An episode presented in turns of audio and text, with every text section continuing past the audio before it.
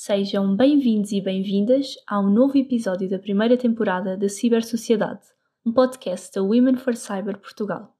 Neste espaço falamos com vários profissionais de cibersegurança em Portugal, com diversas áreas de atuação, formação e percursos profissionais, e apresentamos como também tu podes começar uma carreira em cibersegurança.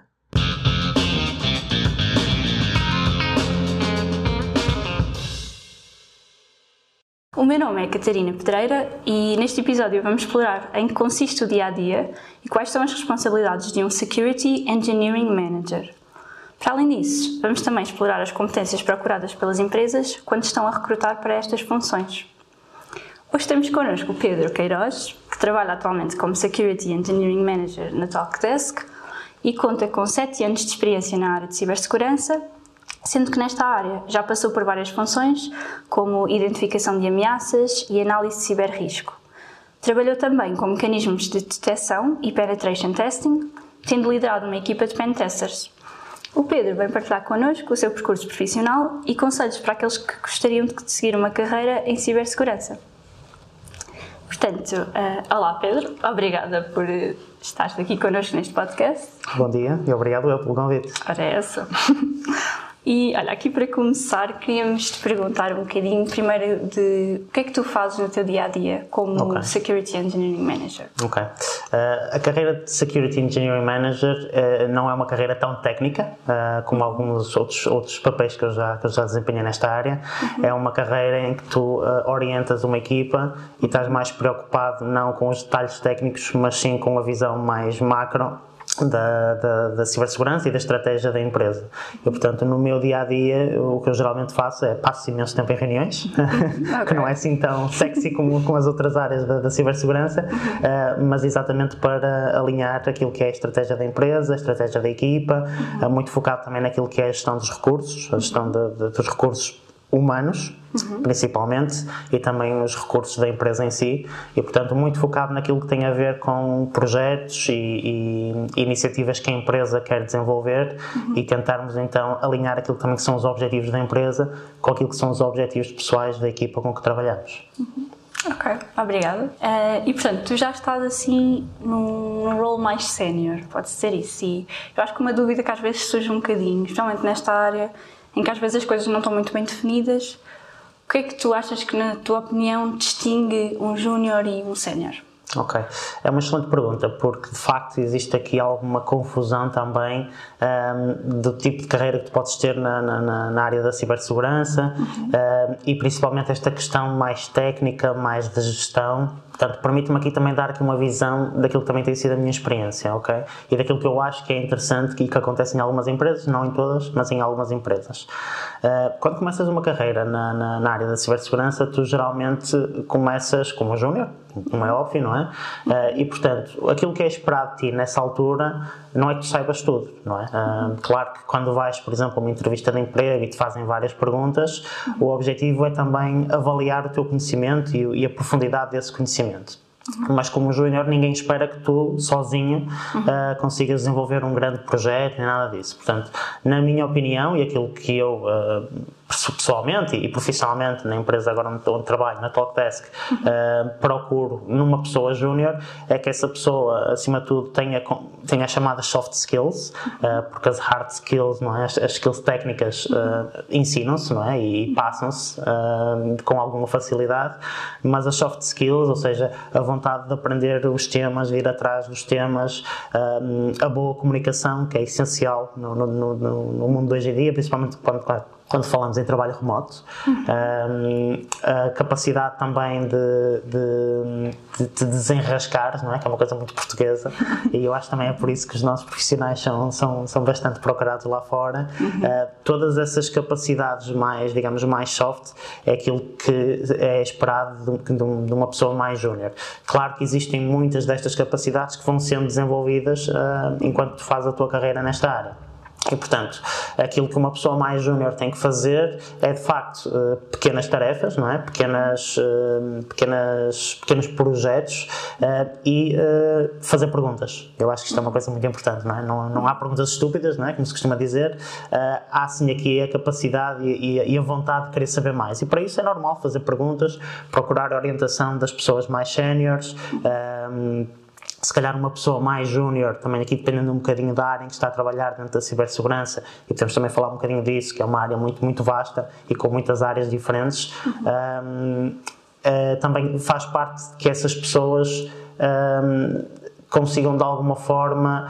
Um, ou seja, quando, quando, quando encontram algum problema, uh, sejam capazes de perguntar às pessoas mais séniores e obter orientação das pessoas mais séniores, ok? Uhum. Não é esperado que uma pessoa júnior uh, que eu diga, por exemplo, a uma pessoa júnior, e, e, já que falaste na, na área do, do pen test, uhum. olha, agora vamos ter um pen test desta empresa, uhum. pega lá e agora desenrasca-te, não é? Uh, eventualmente, se for uma pessoa mais sénior, eu sei que a pessoa mais sénior já sabe o que é que é um pen test, já sabe o que é que são as várias fases do pen test, uhum. que tipo de ferramentas é que podem auxiliá-lo nessas várias áreas. Uma pessoa mais júnior não vai ter esse conhecimento e, portanto, também não é esperado que ela tenha, é esperado sim que ela saiba procurar orientação uh, e que saiba, depois de ter essa orientação, orientação, de alguma forma, a ter aqui algumas capacidades que o permitam ir atrás dos temas.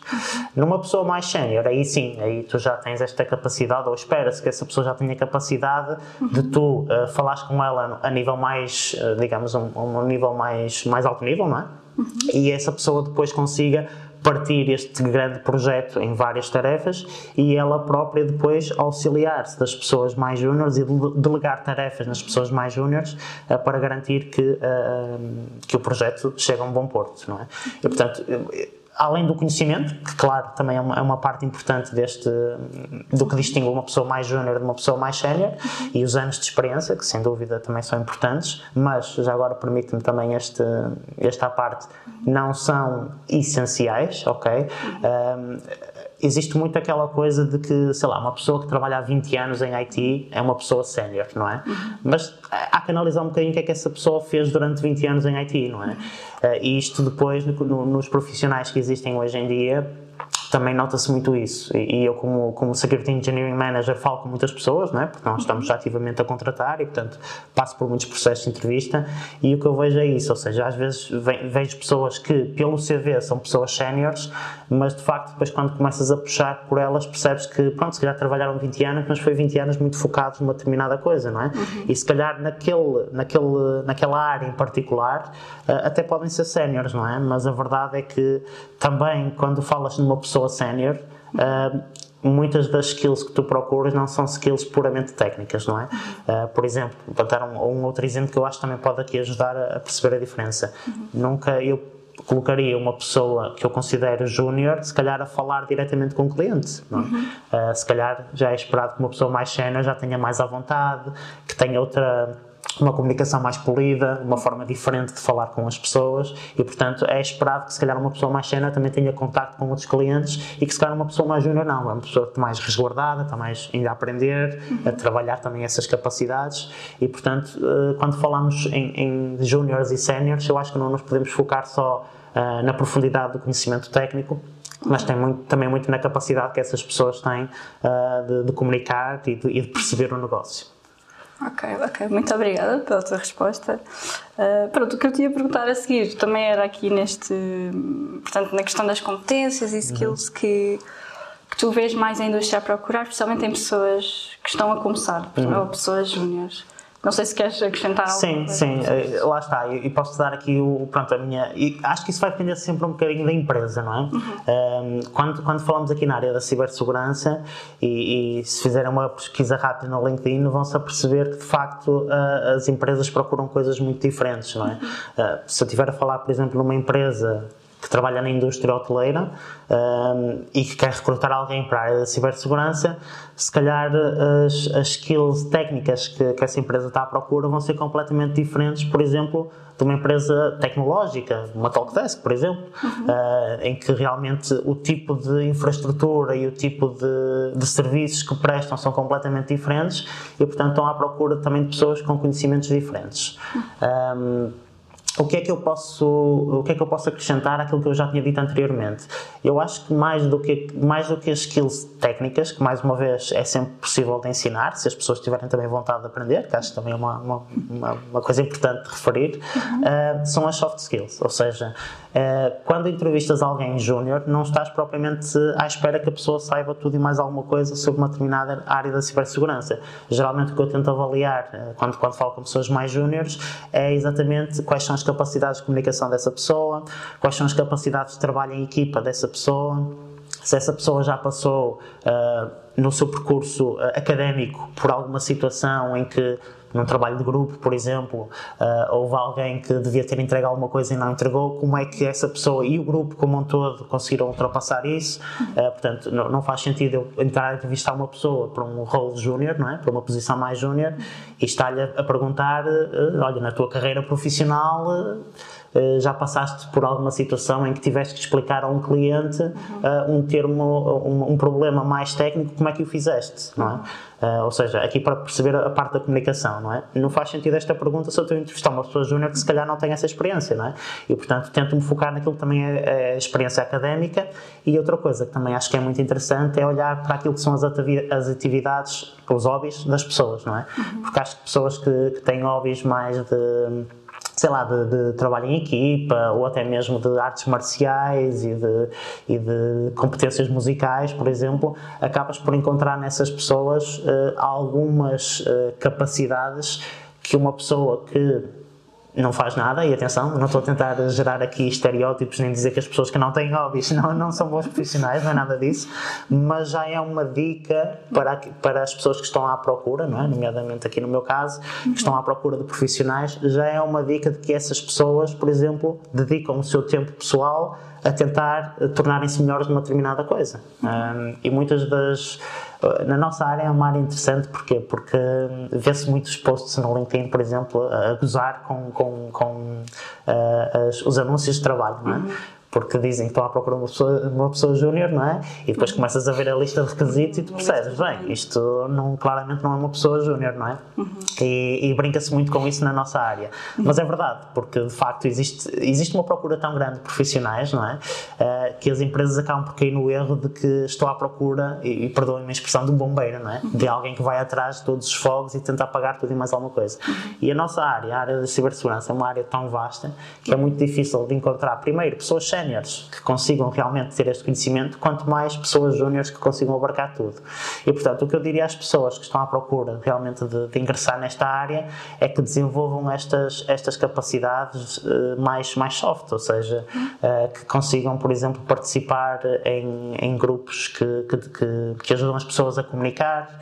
Uh, os, os agora esquece-me o nome, os, existe um grupo no Porto, em Lisboa também, e, enfim. Toastmasters? Exatamente, Toastmasters. Só me lembrava de Scrum Masters, mas isto é outra coisa. Os Toastmasters, exatamente. Portanto, isso são aqueles grupos que, que trabalham estas capacidades de comunicação uhum. e que não é específico de uma indústria ou de uma área, não é? E, portanto, são esse tipo de skills que depois as pessoas, até numa entrevista, não é? Conseguem rapidamente passar, uhum. não é? Tu notas perfeitamente numa entrevista, não é? Eu posso estar a entrevistar duas pessoas júniores, não é? E uma consegue articular muito melhor os seus pensamentos é a sua experiência do que outra, e essa outra pessoa que não consegue articular também até pode ter mais experiência, mas como não consegue passar essa mensagem, uhum. acaba por ter um impacto depois no, no, no, processo. E, portanto, sem dúvida que são estas soft skills que eu recomendaria às pessoas mais jovens para, para desenvolver. E depois também podemos falar um bocadinho mais à frente disso, não, não sei se isso também terá, terá interesse, isso faz parte aqui também do seu leque de perguntas, ah, sim, sim. mas eh, sem dúvida que hoje em dia existem muitas oportunidades para as pessoas que não têm qualquer experiência de forma gratuita de começarem a ganhar experiência na área. Uhum. Existem muitas plataformas online, eh, mas se calhar mais à frente também podemos falar um bocadinho mais em detalhes sobre isso. Sim, olha, por acaso a pergunta que eu tinha a fazer a seguir até tinha a ver mais com isso, portanto, okay. com mais hard skills, conhecimento, e até era mais em relação a ti, porque pronto, já passaste por várias funções. Uhum e era mais como é que tu mantens este conhecimento, como é tão vasto, okay. uh, atualizado, seja certificações ou outra. Sem dúvida, ou seja, nesta área, uh, acredito que isso aconteça em todas as áreas, mas na área da cibersegurança e, enfim, se calhar numa área, na área em IT em geral, não é? As coisas estão sempre a mudar, não é? Portanto, aqui a lei do muro, não é? Mostra-nos que de facto as coisas estão sempre em constante evolução e o que se calhar se fazia há 10 anos, hoje em dia já não faz sentido nenhum, não é? E portanto, de facto é preciso que as pessoas se mantenham muito atualizadas. Um, como é que eu, em particular, faço isso?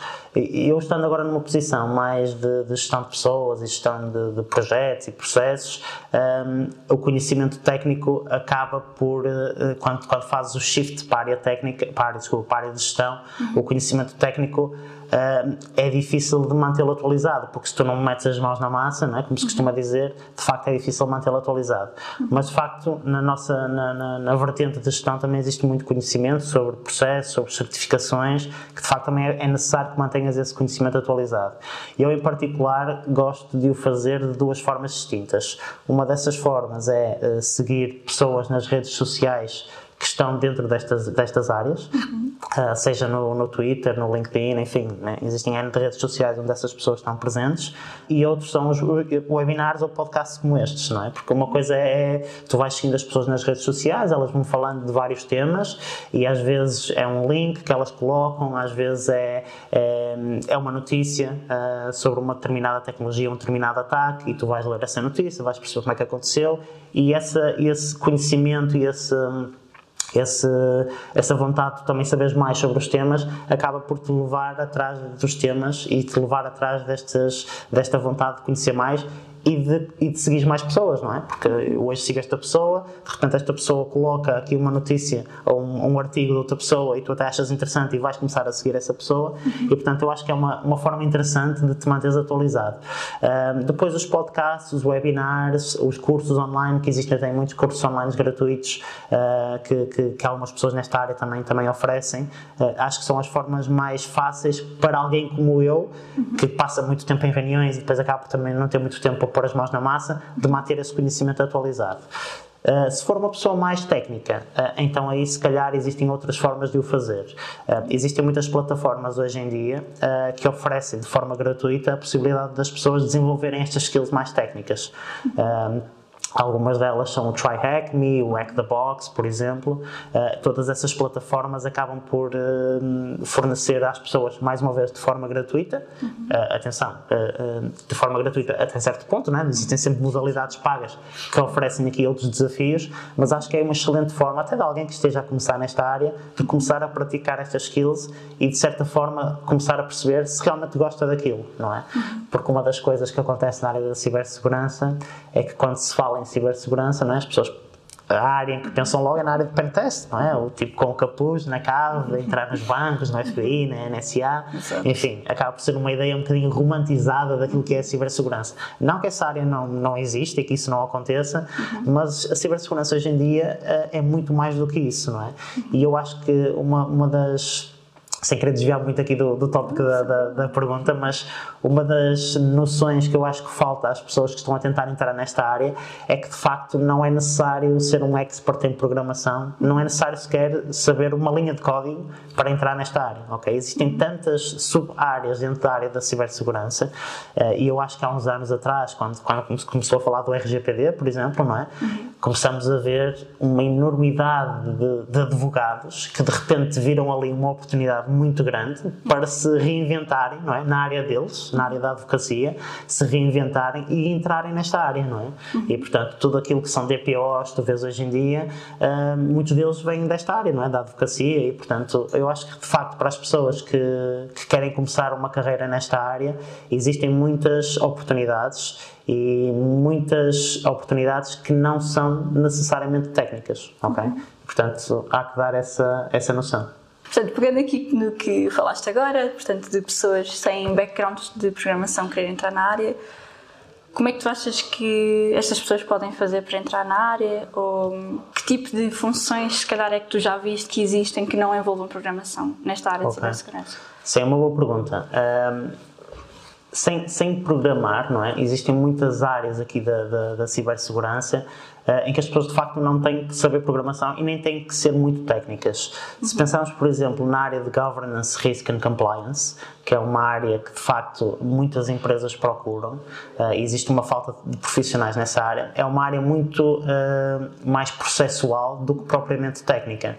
Ou seja, Um, pessoas que gostem de processos, pessoas que gostem de ler documentação, pessoas que gostem de fazer documentação.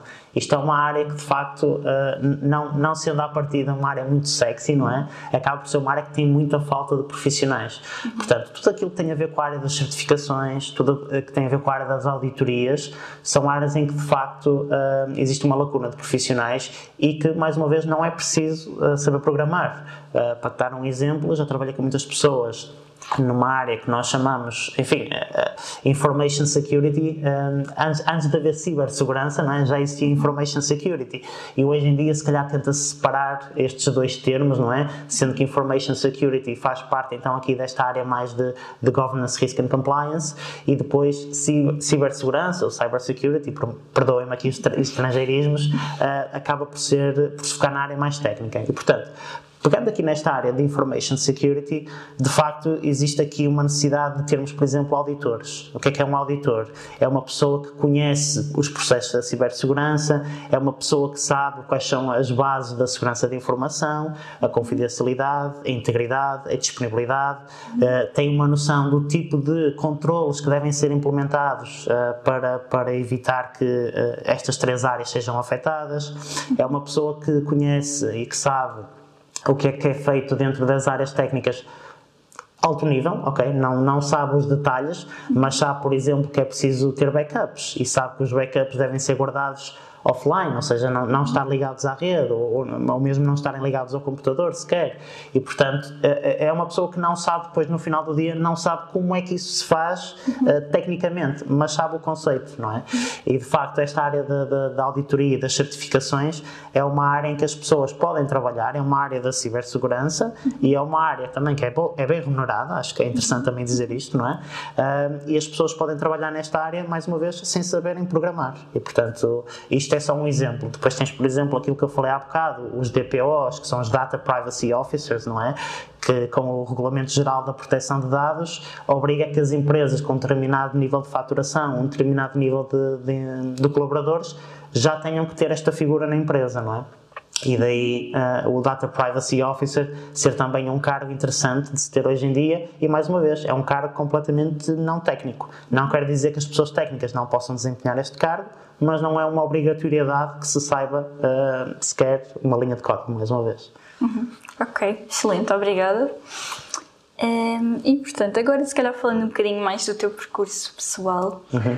acho que seria interessante aqui para os nossos ouvintes falares um bocadinho de porque o que é que te levou a ter interesse numa carreira em cibersegurança, se foi uma coisa que tu tinhas planeado ou se aconteceu naturalmente? Sim, é, uma, é, é, é interessante fazer essa pergunta, porquê? Porque de facto eh, havia em mim o interesse ou, o bichinho, não é, digamos assim, da, da, da cibersegurança, enfim. Eu sou da, da geração do, do, Matrix, não é? Da, da geração dos. De, quando se começava a ouvir a falar em hackers, ainda era uma coisa assim muito. Não é? Muito na nuvem, não é? Muito abstrata, digamos assim. Uhum. E, portanto, o interesse, eu diria que surgiu já, já no secundário. Uh, e isto é uma, uma situação caricata que, que costumamos até rir-nos hoje em dia quando encontro colegas que, que, estudaram comigo, porque nós tínhamos um professor de, de, tecnologias de informação, enfim, não sei exatamente hoje em dia como é que são as aulas de tecnologia de informação, mas na nossa altura era muito saber, aprender o Word, aprender o PowerPoint, uhum. aprender os comandos básicos de, de DOS, enfim. Uhum não, não era muito focado na área da, da segurança, claro. Uhum. Uh, e então, um dia, nessa, numa, numa, das aulas de tecnologias de informação, chegámos à sala, uh, na altura, uh, portanto, os computadores estavam em rede, ainda se usava o Windows NT, e, portanto, o, o, o, professor tentou fazer login no, no servidor e o login não funcionava. e então, eu lembro perfeitamente, na altura, dele ter dito ah, mas nós sabendo, sabendo o username, um, e sabendo qual era a password anterior, podemos tentar derivar qual é a nova password. E nós, na altura, ficamos assim um bocado, não é? Uhum. Temos aqui um mágico à nossa frente, não é? Uhum. E lembro perfeitamente dele começar a rabiscar umas coisas no papel, ok? Uhum. Pôs o, o, nome, o, o, nome, do utilizador, pôs a password, começou a fazer o que ele chamou depois umas contas de três simples, ok? Uh, e, para nosso espanto, conseguiu adivinhar qual era a password. Agora, se eu pensar nisto hoje em dia e olhar para trás, eu acho que levamos ali um grande baile, não é? Portanto, eu acho que ele uh, também inventou ali um bocadinho as coisas uh, para também nos, nos uh, enfim, impressionar um bocadinho com as suas capacidades. Mas eu acho que foi a partir daí que, de facto, o bichinho começou a surgir. na realidade, depois, no meu percurso académico, eu acabei por tirar um mestrado em Engenharia de Comunicações, que, que acabou por ser um mestrado muito interessante porque tinha três áreas distintas. Tinha a área de sistemas de informação, Uhum. Portanto, muito virado para, para TI, mas virado para os requisitos de negócio. Tinha a área de informática, portanto, informática pura e dura, programação, e tinha a área uh, de eletrónica, portanto, aqui mais hands-on, não é? Mexer em transistors, em LEDs, em, em breadboards, portanto, meter aqui realmente as mãos na massa, entre aspas, e trabalhar com coisas mais físicas. E eu acho que depois também foi, esse, foi esta, esta hum, multiplicidade de, de, de, temas e de perceber como é que depois a cibersegurança interagia com todas elas, que me levou a, a, a, ficar sempre interessado nesta área. Na realidade, eu comecei a trabalhar primeiro como administrador de sistemas Linux, portanto, muito focado naquilo que era a administração de sistemas, uh, uh, garantir que os sistemas estavam a funcionar, que os servidores estavam em cima, que os serviços tinham uma boa um bom desempenho, uh, portanto, não muito focado na segurança em si, mais focado em temas, por exemplo, como a disponibilidade, não é? Uhum. E, e já, já aqui sempre com um pezinho dentro da cibersegurança. Depois, quando eu comecei de facto a trabalhar a sério eh, dentro desta área, foi quando tive a oportunidade de trabalhar para uma empresa portuguesa, a Multicert, que na altura já tinha uma equipa de cibersegurança, eh, mas que a equipa de, de, administração de sistemas, digamos, estava muito ligada a essa equipa. Aliás, os membros da equipa de, de, de cibersegurança eram membros da equipa de administração de sistemas. E na altura, também por via de, requisitos dos nossos clientes e de pedidos de alguns dos nossos clientes, para nós próprios fazermos uh, pen tests e testes de segurança, análise de vulnerabilidades aos seus produtos e à sua infraestrutura, foi assim que nasceu e foi assim que eu me comecei cada vez mais a desviar da área de administração de sistemas para a área de, de cibersegurança. E, portanto, eu de facto comecei nesta, nesta área muito ligado aos temas de pentest, de análise de vulnerabilidades uhum. E comecei a fazer o meu caminho nessa área uh, e, quando, e quando depois saí da Multicert, uh, nesse momento já estava um, já tinha aqui um pezinho nesta área de gestão, ou seja, quando eu saí da Multicert, nós montamos uma equipa de, de pentest de duas ou três pessoas que faziam estes trabalhos uhum. internamente e para clientes e depois também fizemos outra coisa uh, derivada, percebemos que uh, na área de pentest uh, existe, enfim, não é um problema, mas é, é, é, o que é. Ou seja, tu fazes hoje um pentest a uma empresa, não é? Uhum. Uh, apresentas um relatório e no dia a seguir esse relatório já está desatualizado. Uhum. Porquê? surgiram novas vulnerabilidades, porque entretanto uh, o, o, próprio cliente até já mudou a infraestrutura, uhum. já descontinuou alguns programas que estava a utilizar, até já fez alguns updates uh, dentro do seu ciclo mensal de, de, atualizações, por exemplo, e portanto o que começamos a sentir era que o nosso trabalho, ou o resultado do nosso trabalho, ficava desatualizado rapidamente.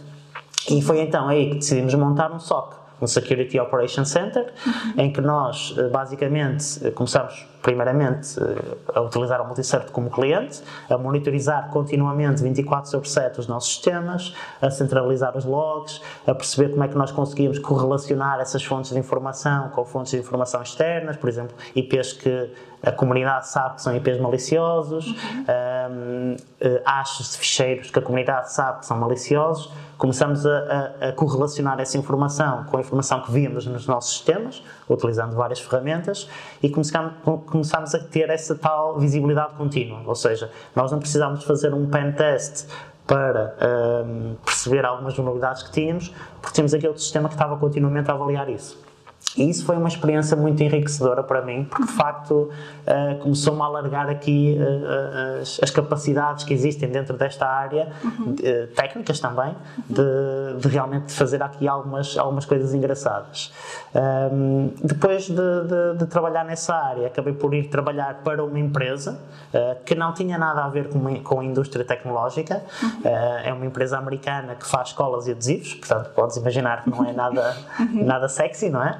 Uh, mas de facto, hoje em dia, se pensarmos bem, todas as empresas e todas as indústrias estão ligadas à internet, não é? porque é uma necessidade do seu negócio. Uhum. Seja para fazer encomendas a, a, a third-party suppliers, seja para fornecerem serviços aos seus próprios clientes, uh, seja para terem os seus próprios sistemas, quando estamos principalmente a falar de empresas globais, como era o caso desta. Uh, os sistemas estarem interligados nos vários países e, portanto, qualquer indústria hoje em dia está muito dependente da, da internet, não é? E da, e da, interconectividade que existe entre os sistemas. E, portanto, a cibersegurança, de forma hum, natural e de forma orgânica, começou-se a espalhar para várias indústrias que, à partida, não seriam indústrias que teriam preocupações de cibersegurança. Uhum. Uh, e isso também acabou por, lá está, por alargar cada vez mais os horizontes e perceber, por exemplo, que para quem trabalha numa área puramente técnica, é relativamente fácil e óbvio, às vezes, dizer não, esta comunicação de fora para dentro não pode existir. Temos que colocar uma regra na firewall e bloquear isto. E, uh, certo, nada contra, mas se fizermos isso, o nosso negócio para, porque nós precisamos desta ligação uh, para, para entidades externas conseguirem comunicar connosco, por exemplo. E, portanto, uh, esta experiência também me foi dando aquela visão de que ok, é preciso cibersegurança, mas nós temos que ter a noção que a cibersegurança não pode, não pode bloquear o negócio. Uhum. E, portanto, e isso é uma das coisas que eu acho que hoje em dia existe aqui uma, enfim, em algumas indústrias, em algumas empresas, uhum. uma ideia muito errada daquilo que é a cibersegurança, não é? E, e as pessoas queixam-se muitas vezes, e isto é uma coisa que, que, nas redes sociais também passa muito, não é? Uhum. Que os CISOs, não é? O Chief Information Security Officer, não tem um lugar na, na mesa dos grandes, como eles costumam chamar, não é? Onde se senta o CEO, CFO, e portanto eh, é uma área que já tem ali alguma representatividade, mas de facto eh, não tem muito, muito poder nas decisões que são tomadas. Eu acho que isso está a mudar lentamente. Sim. Acho que de facto cada vez mais as empresas, até com os, com os ataques recentes e as notícias que temos visto eh, todos os dias, até em Portugal, não é? A acontecer Uh, isso, isso, está gradualmente a mudar. Mas, de facto, uh, o percurso que as pessoas fazem na cibersegurança acaba por ser interessante porque às vezes começas a trabalhar em temas que à partida nem têm nada a ver com cibersegurança, mas percebes não que, de facto tem a ver. Hoje em dia estamos, estamos todos interligados e é preciso sabermos fazer cibersegurança sem bloquear o negócio, porque sejamos sinceros, não é? Uh, à parte das empresas que, que vendem serviços na cibersegurança, uhum. para uma empresa que, por exemplo, vende colas e adesivos, uhum. a cibersegurança não traz retorno direto à empresa, não é? Pois, e eu acho que uma das coisas que nós, em cibersegurança, temos que aprender é, primeiro, a saber falar a linguagem do negócio, uhum. ok? A saber falar de, de, retorno em investimento, não é? Porque é muito difícil para mim eu ir ter com o CEO e dizer, olha, eu agora preciso de gastar aqui 100 mil dólares ou 100 mil euros, enfim. Uh, em firewalls uhum. e o CEO que vai pensar é, ok, mas o que é que eu vou ganhar com esse investimento, não é? Pois estou a meter 100 mil euros numa coisa, num buraco sem fundo, em que eu depois não vou ver nenhum retorno. Não, nós temos que conseguir explicar. Temos que conseguir explicar a essas pessoas que, se não fizermos esse investimento, podemos estar uh, sujeitos a ter um ataque em que os custos desse ataque vão ser muito superiores ao custo de investimento nestas firewalls. Enfim, isto é só um exemplo, ok? Sim, sim. Um, e eu acho que o percurso que as pessoas têm, têm que fazer, às vezes, uh, eu, eu, eu costumo dar esta recomendação às pessoas, que é serem um bocadinho da sua área de conforto, não é? Até da, da, das áreas mais técnicas para perceberem o negócio. Uh, e pronto, e, e, atualmente estou a trabalhar então aqui na, na, na Talkdesk como, como Security Engineering Manager e portanto muito focado naquilo que é também o desenvolvimento da equipa, uh, estruturar como é que a equipa vai funcionar, estruturar que tipo de projetos é que são interessantes para a empresa na fase em que a empresa está uh, para realmente ter cada vez mais uma, uma resiliência a ataques, não é? Nesta área costumamos dizer que não é, não é uma questão de, de se vai acontecer um ataque, é quando é que vai acontecer o ataque uhum. e portanto portanto, uh, o nosso objetivo uh, como, como managers, não é? já não é um objetivo tão técnico de eu tenho que implementar esta regra na firewall, mas é um objetivo mais alto nível de eu tenho que ter firewalls aqui e ali para proteger o meu negócio. E portanto, o meu, o meu percurso acabou por ser interessante para mim, do meu ponto de vista, claro, uh, porque consegui tocar em diferentes áreas da cibersegurança e isso permitiu-me ganhar um conhecimento que eu uso no meu dia a dia uh, para saber gerir pessoas, para saber gerir projetos e para saber falar com o negócio. Uhum.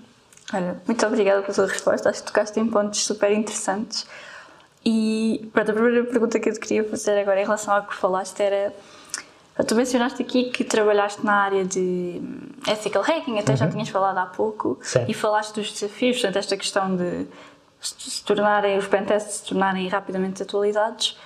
Um, eu acho que seria interessante também falares um bocadinho do que é que tu achas que é, que é interessante nesta área uhum. e Sim. Gostaste mais? Ok, ok. Sim, assim, a verdade é que, uh, quando, mais uma vez, não é? o pentest acaba por ser uma área, e eu vejo isso quando entrevisto, entrevisto pessoas até mais júniores que até estão a entrar na área, não é? A primeira coisa que eles dizem é: eu quero ser um pentester, não é? Eu quero, não é? Pois é, é eu quero estar ali a atacar e a, e a descobrir falhas e etc. Uhum. E, e, a verdade é que é uma área muito interessante. Uh, e, e, atenção, já agora permite-me dizer uma coisa: quando, uh, não é que o trabalho dos pentesters não continua a ser relevante aos dias de hoje e, e, que seja rapidamente desatualizado. Isto tem muito a ver com também a, a forma como as empresas olham para os relatórios do pentest. Um, mas isso, se calhar, é um tema que podemos explorar mais à frente. Uh, nesta área de pentest é uma área muito interessante porque, um, se pensares na multiplicidade de sistemas que existem hoje em dia, não só ao nível de hardware, mas também ao nível de, dos próprios softwares que existem, existem aqui N de sistemas diferentes que podem ser atacados por N maneiras diferentes. Hoje em dia nós assistimos cada vez mais a uma, a uma mudança de paradigma em que, por exemplo, todas as aplicações, ou quase todas as aplicações hoje em dia, correm num browser. Uhum. De antes não era assim, não é? De antes tinhas que uh, fazer o download de um instalador, esse instalador instalava um software no teu computador que corria localmente no, no teu computador, usava recursos do teu computador, uhum. e hoje em dia isso, isso, é cada vez mais, mais diferente, não é? Uhum. Uh, o, a verdade é que os softwares hoje em dia estão todos na cloud, são todos fornecidos como serviço, uhum. e portanto existe aqui uma, uma diferença grande entre aquilo que é um pentest ou uma rede local, por exemplo, a um software que corre na cloud. Uh, não obstante isso, uh, continua a ser sem dúvida uma das áreas que é mais procurada. Portanto, uhum. toda a gente que quer trabalhar em cibersegurança, a primeira ideia que tem é eu quero ser um pentester, não é? Uhum. Uh, a verdade é que ser um pentester traz alguns desafios acrescidos para quem quer trabalhar nesta área. E porquê? Porque tu, para seres um bom pentester, tens que ter um conhecimento vasto de muitas áreas. Tens que saber bem redes, uhum. redes de computadores, tens que saber bem, saber bem, bem o que é que é uma, uma aplicação web, uh, que tipo de linguagens de programação é que existem para, para essas aplicações, uhum. uh, que tipos de bases de dados é que existem. Porquê? Porque quando estás a analisar os sistemas, são falhas nestas microsistemas que, que, complementam esta plataforma que tu vais testar, não é? E portanto tens que ter de facto algum conhecimento de como é que as coisas funcionam no background, não é? Para conseguires pensar em métodos de ataque, conseguires pensar como é que tu vais subverter alguns mecanismos até de segurança que existem no sistema para conseguir ultrapassá-los. E depois existe uma área muito interessante na área de pentest que, que, geralmente não se fala muito hoje em dia, uhum. pelo menos em Portugal não, não ouves falar muito disso, mas que lá fora é muito falada, que é a parte da engenharia social. Uhum. E que, para ser sincero, era uma área que eu gostava muito quando, quando trabalhava nessa área de pentest, era das coisas que mais gozo me dava a fazer, porque de facto não precisas de saber programar, é, ok? Não precisas saber programar, e isso uhum. também é uma coisa interessante uh, que se calhar complementa a minha resposta anterior. Uhum. Uh, não precisas saber programar para seres um bom engenheiro social, não é? Precisas ter capacidade de comunicação, uhum. precisas de conseguir também ter aqui algumas noções de negócio, algumas noções tecnológicas, uhum. mas na realidade, não é? no final do dia, não precisas saber programar. Até podes utilizar muitas ferramentas que já existem feitas uh, e simplesmente utilizar as tuas capacidades de, de enganar as pessoas, não é? Que não, uhum. não deixa de ser isso no final do dia, enganar alguém alguém e levá-los, por exemplo, a instalar um software ou a correr alguma, ou a, a, a dar-te alguma informação que eles não, não era suposto terem-te dado uhum. e, portanto, a parte da engenharia social acaba por ser muito interessante aqui também nesta, nesta área. Eh, eu posso contar um, um episódio interessante de um, de, um, de, um, de, um, de um desses casos que nós fizemos. Uhum. Era uma, uma sociedade de advogados Uh, e essa sociedade de advogados tinha escritórios no Porto e em Lisboa. Uh, e então, o que nós fizemos, e, e, repara, tudo o que eu vou contar até ao pormenor final não exigiu qualquer tipo de programação e qualquer tipo de conhecimento técnico, ok? O que é que nós fizemos para esta sociedade de advogados? E, e deixa-me deixar esta ressalva, fizemos isto com autorização da, da sociedade de advogados, ok? É importante referir isto. O ethical hacking, não é? Supõe, supõe que seja ethical e, portanto, que, tenha, que tenhas autorização para fazer estas coisas. E, portanto, uh, nesse nesse, eh, nesse engagement em particular, o que nós fizemos foi, eh, fomos à página da Sociedade de Advogados, percebemos que havia advogados que trabalhavam no escritório de Lisboa, outros que trabalhavam no escritório do Porto, e supusemos, e isto foi uma suposição que fizemos, que eventualmente escritórios de, de Lisboa e no Porto, poderia haver aqui eh, advogados de Lisboa que às vezes viessem ao Porto falar com clientes e vice-versa, ok?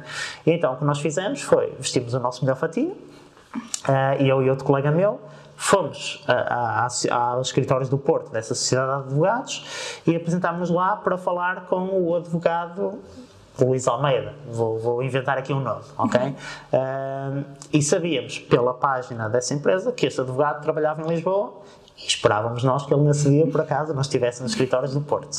E então, quando nos apresentámos na recepção, com essa, com essa informação, um, acabou por correr bem, porque ela disse: Ah, mas eu acho que o advogado Luís Almeida hoje não está aqui nos escritórios do Porto, mas deixe-me verificar. Uhum. E de facto foi verificar a agenda e disse: Olha, mas eu não tenho aqui nenhuma, nenhuma marcação. E, e, eu e o meu colega agimos surpresos, não é? Mas uh, temos a certeza que era hoje. Aliás, deixa-me aqui ligar à minha secretária. Uhum. Nós, claro, não tínhamos secretária nenhuma, não é? Deixa-me ligar à minha secretária para confirmar. Por acaso ela não atendeu, nós ligámos e eu disse ao meu colega: Olha, mas tu tens aí o, o, o invite, não é? Tens aí os detalhes uh, no computador, não tens? Ele disse: Ah, sim, até tenho aqui o invite. Olha, mas pá, por acaso estou aqui sem estou aqui sem, sem bateria no computador, mas nesta pen uhum. eu tenho aqui o e-mail com a marcação e com a troca de informações com, com o Dr. Luís Almeida. Uhum. Não se importa de verificar, por favor, e demos uma pen uhum. à recepcionista que, com toda, toda a tranquilidade do mundo, ligou no computador uhum. uh, e essa pena o que fazia era, além de de facto ter ali alguns fecheiros corrompidos, que quando ela tentasse abrir, uh, de facto ia dar um erro, portanto alguma coisa de errado estaria a acontecer, uh, mas também estaria a correr alguns scripts na máquina dessa, dessa, dessa funcionária uhum. para tentar dar-nos acesso remoto depois a essa rede. já agora deixa-me dizer que não fomos bem sucedidos, okay. porque de facto o o computador tinha algumas proteções, o que foi um bom sinal para este cliente, não permitiu correr essas, essas, essas ferramentas, ah, mas conseguimos depois ganhar acesso à rede Wi-Fi, por exemplo, e, e, e explorar outros, outros métodos de ataque. Mas lá está, até ao ponto em que de facto nós entregamos a PEN à, à, à funcionária que tinha algum código, não é? Nada deste, deste trabalho exigiu que nós programássemos, não é? Uhum. E portanto, isto é uma área que cada vez mais hoje em dia, empresas que trabalham também na área de, de hum, desenvolvimento de produtos, uhum. uh, propriedade, que estão muito preocupadas com a sua propriedade intelectual, uhum. uh, cada vez mais as empresas preocupam-se com isso, não é? Porque muitas das vezes nós estamos focados em, em proteger o perímetro virtual e esquecemos do perímetro físico, não é? Pois. E isso de facto tem uma importância muito grande. Uh, e, se, e se virmos nos Estados Unidos, por exemplo, Existem muitas empresas e muitos profissionais a trabalhar nesta área, eh, até muitos, muitos profissionais que vêm de, de, de, um passado eh, que não tem nada a ver com IT. Muitos deles trabalharam no Exército durante muitos anos, uhum. ou trabalharam como investigadores privados, etc. Porque lá está, essas skills que eles têm do trabalho, que não tinha nada a ver com IT que faziam, uhum. são muito uh, úteis para aquele trabalho em, em, particular, não é? Do ethical hacking, do, da engenharia social. Uhum. Uh, e, portanto, vemos muitas pessoas com backgrounds muito distintos a trabalhar nesta área. Obrigada, e de facto eu acho que a engenharia social é, é uma área super interessante que é isso que as pessoas não conhecem tanto ou associam mais a coisas que se vêem em filmes. Nos filmes, exatamente. Mas no, no, trabalho em si não se. Sim, sim. Apesar das coisas que vemos nos filmes serem muito, enfim, muito romantizadas e muito exageradas, há lá um fundo de verdade, ok? Uhum. E portanto, aquela coisa de entrar depois de alguém num edifício é super comum, não é? E hoje em dia, e, e, e, isso é uma coisa interessante que as pessoas às vezes não, não, não pensam porque é inato, não é? Na nossa, na nossa cultura, em particular nos, nos, países mais, mais sul da Europa, não é? Nós somos um povo acolhedor, gostamos de, de facilitar a vida aos outros e de ajudar, não é? Uhum.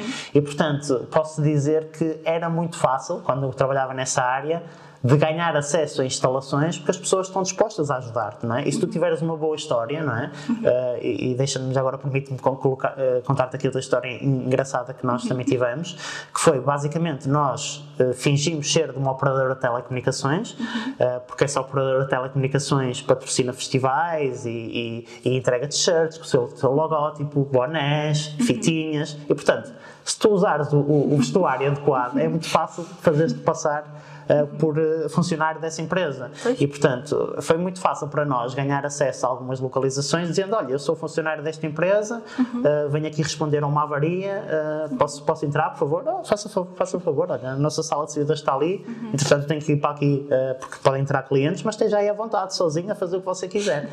E isto é uma realidade, não é? As pessoas querem ajudar, não é? E quando tens uma história convincente, que nem precisa ser nada rebuscada, uhum.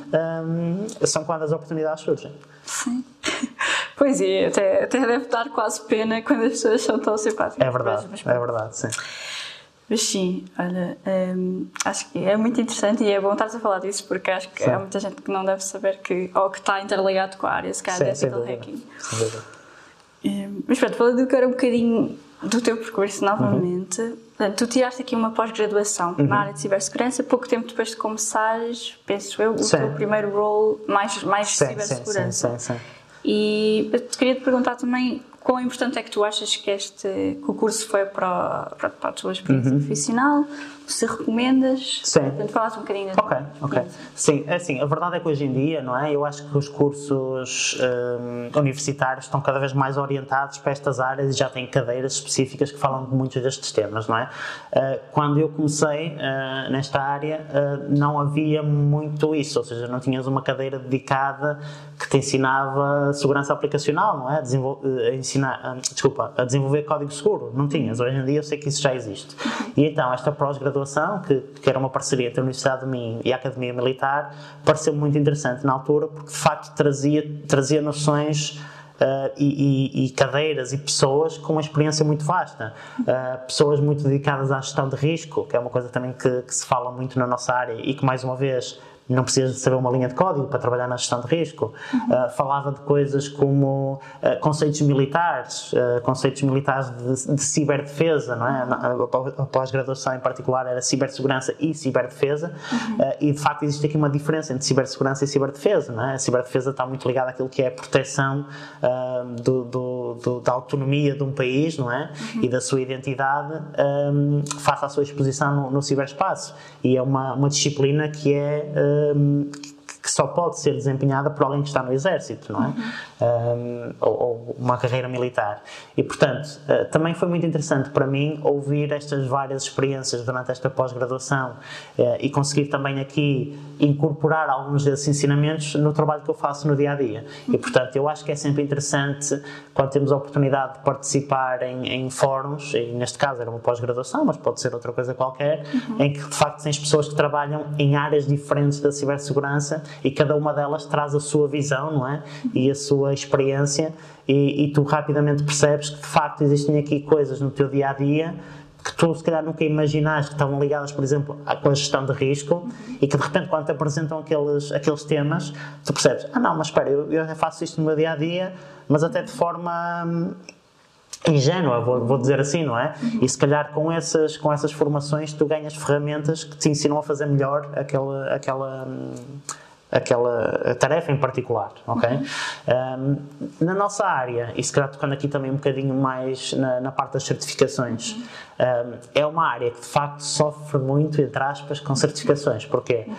Porque, mais uma vez, voltando aos anúncios no LinkedIn, não é? Quando estás à procura de uma pessoa sénior, de repente vês ali uma, uma certificação, que é o CISP, por exemplo, não vale a pena estar aqui a dizer o que é que é, mas é uma certificação que tu só consegues obter com pelo menos 5 anos de experiência na área. Portanto, como é que tu pedes a alguém júnior, uma certificação que te obriga a não ser júnior já, não é? Uhum. Enfim, uh, e a verdade é que, e no outro dia uh, até, até, tivemos a oportunidade, eu e tu, de falarmos um bocadinho sobre isso, uh, e eu fui ver, por curiosidade, quantas certificações é que existem em cibersegurança. Existem mais de 400, uhum. e, portanto e as pessoas podem olhar para aquilo e pensar, ok, e agora onde é que eu começo, não é? Porque 400 certificações, qual é que é indicada para mim, não é? Pois. E claro que há certificações que são mais indicadas para pessoas que estão a começar e outras uhum. para pessoas mais, mais séniores.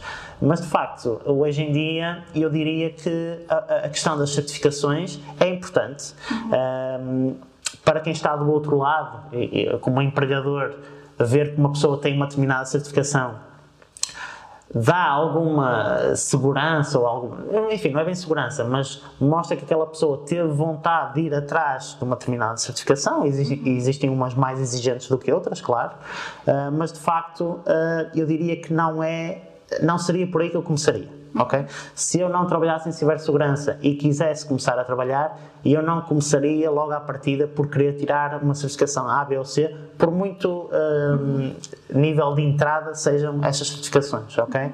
Porque na realidade existem tantos recursos hoje em dia na internet grátis que as pessoas podem utilizar uh, que até esgotarem esses recursos uh, para poderem tirar uma, para, para, sentirem a necessidade de tirar uma certificação, uhum. elas têm que trabalhar muito e, e, beber muita informação e ganhar muito conhecimento. Uhum. E portanto, a minha, a minha sugestão para quem quer começar nesta área uhum. é que de facto. Um, Comece por esses recursos grátis, comece por seguir pessoas que trabalhem na área, uh, que estejam sempre a, publicar informação sobre a área, uh, que comecem a fazer alguns desafios, enfim, se forem mais técnicos, aqueles sites que referimos anteriormente e que penso que estarão disponíveis também aqui na descrição do nosso, do nosso podcast.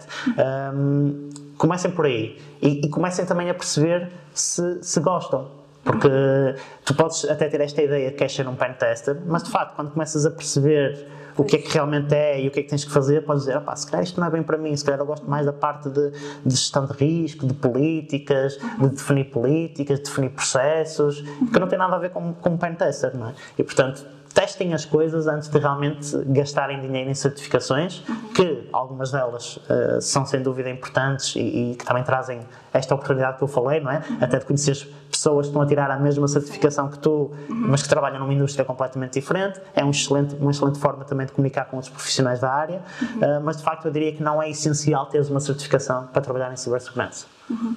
Sim, olha, ainda bem que tocaste nisso, porque, pronto, novamente também ia-te perguntar acerca disso e sim, eu acho que as certificações são sempre um hot topic, portanto, uhum. especialmente os júniores, há sempre aquela ideia que precisas claro. de ter não sei quantas certificações, mas sim, eu concordo contigo, eu acho que faz mais sentido, portanto, aprender primeiro a ver alguns recursos e depois certificar então esse conhecimento que já tens do que apontar logo para uma certificação. Exatamente. E... Até porque às vezes quando isso acontece, lá está, as pessoas ainda nem sabem muito bem o que é que querem fazer, Exatamente, portanto sim. correm o risco de estarem a gastar dinheiro, enfim, uhum. o conhecimento não, não ocupa lugar, como se costuma dizer, não é? Uhum. Mas acabam por estar a gastar dinheiro numa certificação, se calhar nem vai ser a indicada para aquilo que eles querem fazer no futuro, uhum. não é? Uh, e portanto, sem dúvida, gastem, gastem os recursos grátis primeiro, não é? Uhum. Antes de pensarem em investir a sério numa certificação.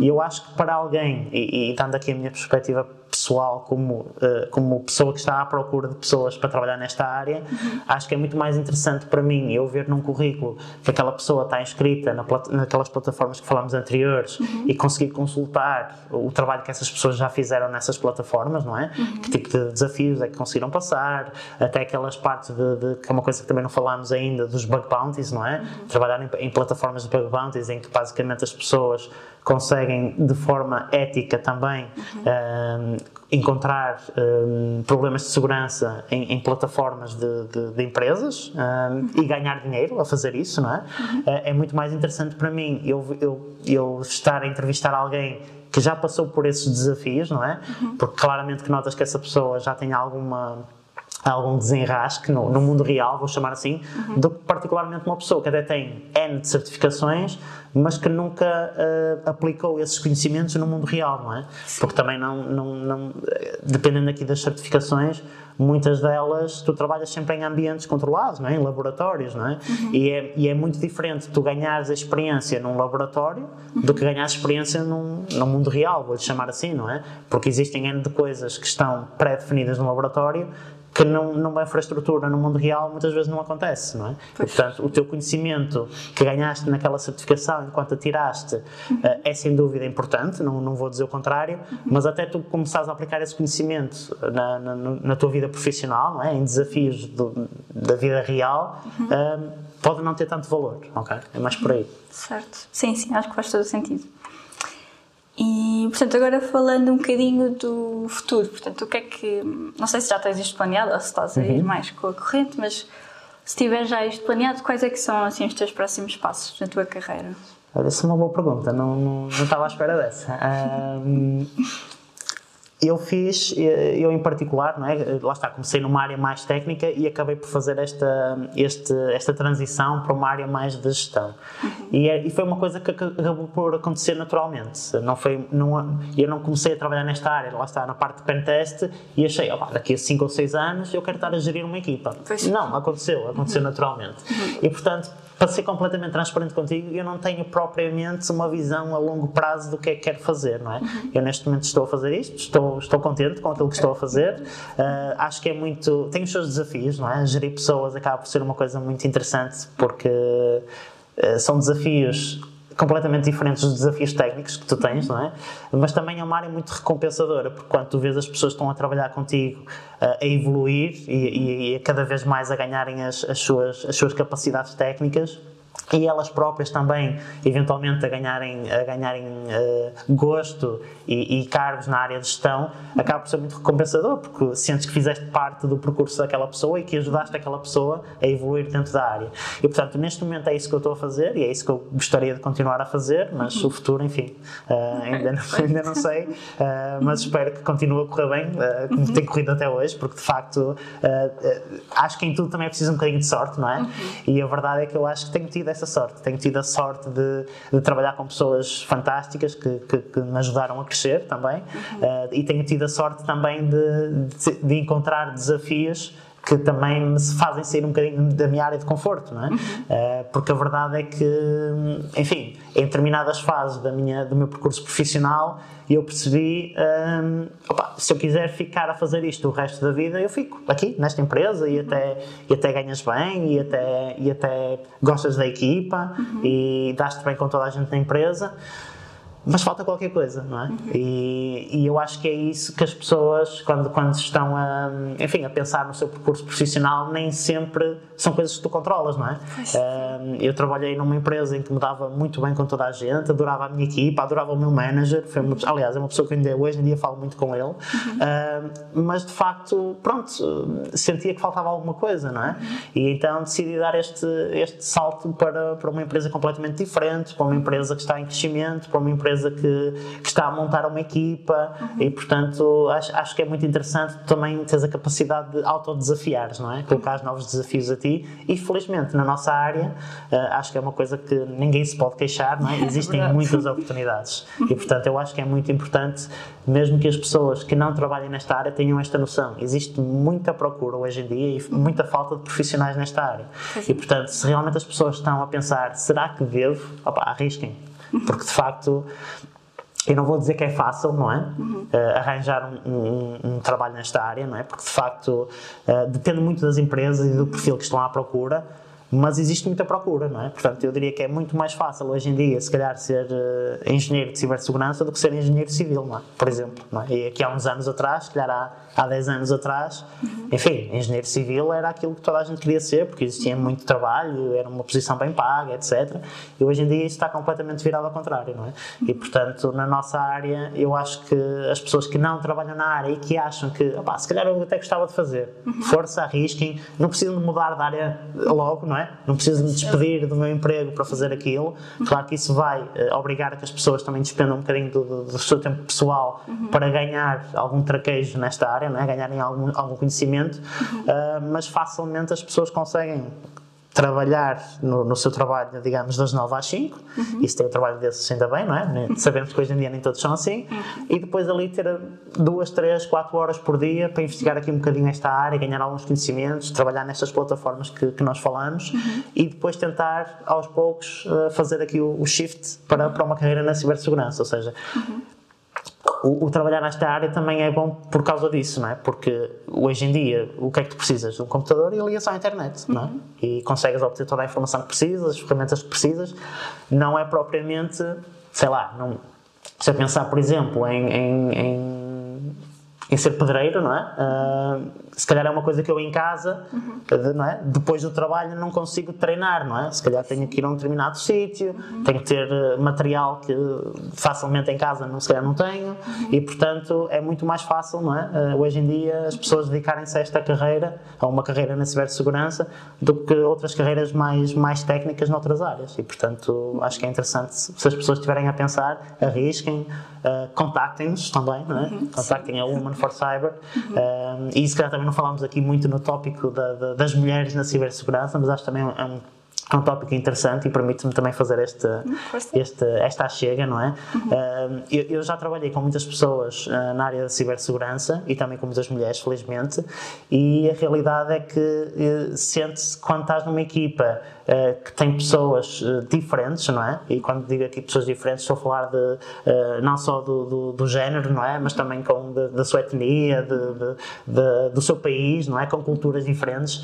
acabam por ser equipas que são muito mais. Um, um, muito mais ágeis às vezes na forma como fazem as coisas, porque o que acontece muitas vezes quando trabalhas nesta área e quando trabalhas com pessoas muito muito focadas num determinado tema ou com um background muito parecido, uhum. é que não vai haver muita multiplicidade de ideias, não é? Não vai haver aqui muita discussão, porque pronto, as pessoas têm todas o mesmo background e, e têm todas as, o mesmo tipo de ideias, e então as soluções acabam por ser muito sempre direcionadas para o mesmo lado. Quando tens mulheres na equipa que são muito mais hum, hum, racionais no sentido de que eu acho que se calhar os homens uh, saltam logo muito para uma solução uhum. e as mulheres não. As mulheres gostam de pensar nos problemas, de definir qual é a melhor estratégia. E quando eu trabalhei em equipas com, com, com, com mulheres e multidisciplinares, acabei por perceber que de facto, uh, quando temos esta, esta hum, diversidade nas equipas, as equipas acabam também por ser mais. Falta-me agora o termo em português, desculpem. Successful, mais. Uh, bem-sucedidas. bem-sucedidas, obrigado, desculpem lá. e portanto acabam por ser mais bem-sucedidas porque de facto acabam por ter uh, ideias diferentes e, e, e, formas de atacar os problemas diferentes uh, e muitas das vezes formas melhores de atacar os problemas. E portanto eu acho que também é muito importante uh, para as pessoas que às vezes acham que, opa, não, a cibersegurança, aquilo é só, é só, é só homens, não é? Numa sala, em frente ao computador. Há que desmistificar um bocadinho essas ideias, não é? Porque de facto, com a, a, a falta de profissionais que temos na área, eu acho que de facto o, o, uma das coisas que também que, que eu não digo que aconteça em todos os lados, mas que também acaba por ser bom para aquelas pessoas que geralmente não tinham tantas oportunidades na área é que, havendo tanta falta de profissionais, também se abrem portas que se calhar antes estavam fechadas, não é? Uhum. Uh, e portanto, se calhar as empresas ou empresas que à partida estariam mais uh, focadas, até às vezes de forma inconsciente, não é? a contratar homens, uhum. só homens, uhum. uh, havendo esta falta, não é? Se calhar então até não é? abrem aqui portas para, para, outras, para outras pessoas trabalharem na área. E portanto, sem dúvida que é uma, que é uma excelente oportunidade para se trabalhar, uma excelente oportunidade e uma excelente altura para se querer trabalhar em cibersegurança. Uhum. Sim, olha, pegando aqui no, no último ponto que fizeste, eu acho que, exato, para além destas novas ideias e perspectivas, também é um bocado o que estavas a dizer agora no fim, portanto, as mulheres são metade da população mundial uhum. se, se a cibersegurança precisa de pessoas, para além destes benefícios, obviamente, faz todo o sentido ter mais mulheres e Portanto, eu acho que. Sim, sim. sim. E, e, e, é bom, e, é bom, que digas isso. Portanto, as mulheres são metade da população mundial, uh, ou se calhar mais um bocadinho, não é? mais, até uh, não sei os números. Em cibersegurança, segundo os, os, últimos estudos, são quase um quarto uhum. da população não é? que trabalha nesta área. Portanto, existe aqui uma, uma disparidade muito grande entre o número de mulheres que existem no mundo, não é? Uhum. E o número de mulheres que temos a trabalhar nesta área. Portanto, uhum. mulheres, juntem-se a nós, venham trabalhar, precisamos desesperadamente de, do vosso contributo para esta área. Perfeito, e pronto, e como que falaste de cantar o Manifestários, nós depois também vamos deixar aqui Sim. links na descrição. É, portanto, obrigada também por mencionares. É, pronto, agora aqui uma. Portanto, já deste bastantes recomendações às pessoas que estão a ouvir, portanto, se calhar passando aqui para a pergunta final. Tu tens assim alguma situação que tenha sido fora do comum ou memorável no teu percurso que queiras partilhar connosco? Uh, memorável, olha, sim, posso, posso falar aqui, se calhar não tanto relacionado com esta, com esta, uh, com esta parte da cibersegurança, mas, mas que eu acho que vai lá dar, não é? Eu acho que hoje em dia as pessoas têm muito aquela ideia de, para terem uma carreira em cibersegurança, tem que ter um determinado percurso, não é? Uhum. E eu acho que vamos também ter aqui outros convidados na, neste, neste podcast que, que vêm de backgrounds completamente diferentes e que podem desmistificar um bocadinho essa ideia. Uhum. Uh, a certa altura, no meu percurso profissional, ainda eu estava a trabalhar, na, estava a estudar na, na universidade, surgiu-me aqui a oportunidade de trabalhar para uma empresa que fazia websites. Uh, eu, na altura houve uma pessoa que saiu, eu conhecia muito bem as pessoas que trabalhavam nessa, nessa empresa uh, e eu na, na, na, altura já tinha aqui este, este bichinho da cibersegurança e, e trabalhar nesta área. Uh, e na altura eu tive que tomar uma decisão que era ou, ou, deixava, deixava o que estava a fazer e ia trabalhar com uma empresa onde sem dúvida, atenção, eu acho que hoje em dia seria bem sucedido na mesma uhum. e provavelmente estava a trabalhar como, como programador web, por exemplo, uhum. uh, mas na altura acabei por não, por não aceitar essa oportunidade. E a realidade é que, olhando para trás, não é, houve ali períodos em que eu dei com o chicote, não é? Em mim mesmo. E pensei, pá, devia ter aceitado aquela oportunidade, devia ter feito isto, devia ter feito aquilo, porque hoje em dia, se calhar, e na altura, não é? Houve, houve o boom dos sites e etc. E, portanto, uhum. havia realmente aqui muita procura de profissionais e não profissionais também bem pagos, não é? Porque também não vamos estar aqui a, a, a, a romantizar a carreira da cibersegurança, não é? Uhum. Eu, eu, acho que um dos atrativos de trabalhar nesta área, de facto, é, é a remuneração, não é? Porque, de facto, também havendo muita procura, as pessoas, as pessoas e as empresas uhum. Estão dispostas a abrir os cordões à bolsa não é? e a contratar uh, as pessoas uh, uh, pelo valor que merecem, não estou a dizer que, que, que não é esse o caso, uhum. mas de facto eu, eu, eu, se calhar não é bem uma situação caricata, mas olhando para trás, uhum. foi uma decisão que eu tomei e que duvidei dela muitas vezes, mas que hoje em dia pronto, me levou a estar onde estou e estou muito contente com aquilo que faço. E portanto, eh, isto também para dizer às pessoas para não terem medo de arriscar, não é? Uh, não tenham medo de tentar uh, uh, começar a trabalhar em cibersegurança, não tenham medo de começar, se calhar, inicialmente, e, e, se calhar tu também podes depois falar um bocadinho sobre, sobre a tua própria experiência, trabalhar em cibersegurança numa área em que tu achas que não é bem aquilo que queres fazer, mas que te começa a dar algumas bases nessa área, não é? Uhum. E que se calhar é uma porta de entrada para depois tu evoluires na tua carreira uhum. e portanto se, se, calhar seria mais por aí. Situações caricatas, enfim, é são, são aquelas que eu falei se calhar há, há bocadinho da, da parte da engenharia social, acho que foram as, as situações assim mais interessantes uh, que acabei por, por passar nesta, nesta área. Uh, isso também é aquela situação interessante de, de, de secundária, não é? Quando Sim. o meu professor de, de, de, TI fez aquela magia, não é? Como, como instalou o bichinho da cibersegurança. Portanto, eu diria que são, são esses, não são tanto situações caricatas, mas acho que foram momentos chaves uhum. na minha carreira académica e profissional uh, que me levaram a, a, estar onde eu estou hoje em dia. Uhum. Sim, olha, obrigada. E acho que esse ponto que fizeste foi muito importante acerca das decisões. Eu acho que muitas vezes nós questionamos muito tudo aquilo que fazemos e se, uhum. se fizer isto agora, minha vida vai, vai para um caminho que eu não quero e na realidade acho que é mesmo o que tu dizes. Eu acho que tudo o que nós fazemos nos vai encaminhando mais ou menos numa direção e pronto, e desde que estejamos a gostar, eu acho que o mais importante é Sim, é estarmos a gostar. E divertir-nos. E divertirmos e irmos seguindo aquilo que gostamos, pronto. Sem acho que sim. Obrigada, Pedro, por aceitares o nosso convite e partilhares connosco a tua experiência. É, se houver mais alguma coisa final que queiras partilhar connosco neste momento?